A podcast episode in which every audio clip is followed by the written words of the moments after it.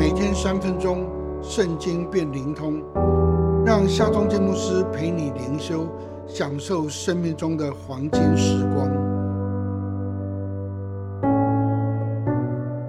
耶利米书三章十四节、十五节，耶和华说：“被盗的儿女啊，回来吧，因为我做你们的丈夫。”并且我必将你们从一城取一人，从一族取两人，带到西安。我也必将和我新的牧者赐给你们，他们必以知识和智慧牧养你们。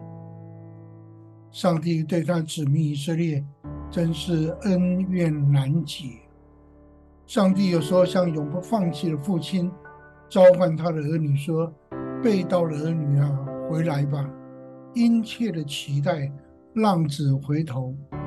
有时候呢，又像永不变心的丈夫，痴情的说：“我是你的丈夫，纵使你移情别恋，跟随别人，我还是要接你回到西安，我为你预备的安居之所。”上帝啊，应许说：“我也必将和我新的牧者赐给你们，他们必以智慧和知识牧养你们。”当时的以色列放纵自己，在高山岗青翠树下设祭坛拜偶像，他们一定不了解上帝所说的“我必将和我心的牧者赐给你们”，这究竟是什么意思？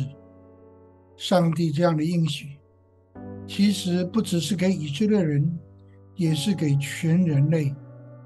果然，经过六百五十年之后。上帝的独生子耶稣基督为全人类而降生，被钉死于十字架，三天之后复活。他是为羊群舍命的好牧人，也是以马内利的上帝，要牧羊归属于他的子民。这样的爱，也如同浪子回头的时候，老父亲的爱。当浪子流到外地，费尽资财，他决定回家。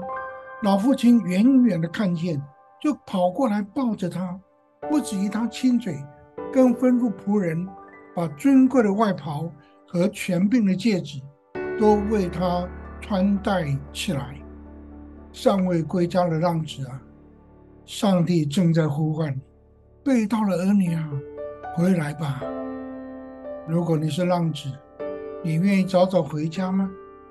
如果你是离家出走的妻子，你愿意归回，让上帝永远爱你、牧养你吗？让我们来祷告吧。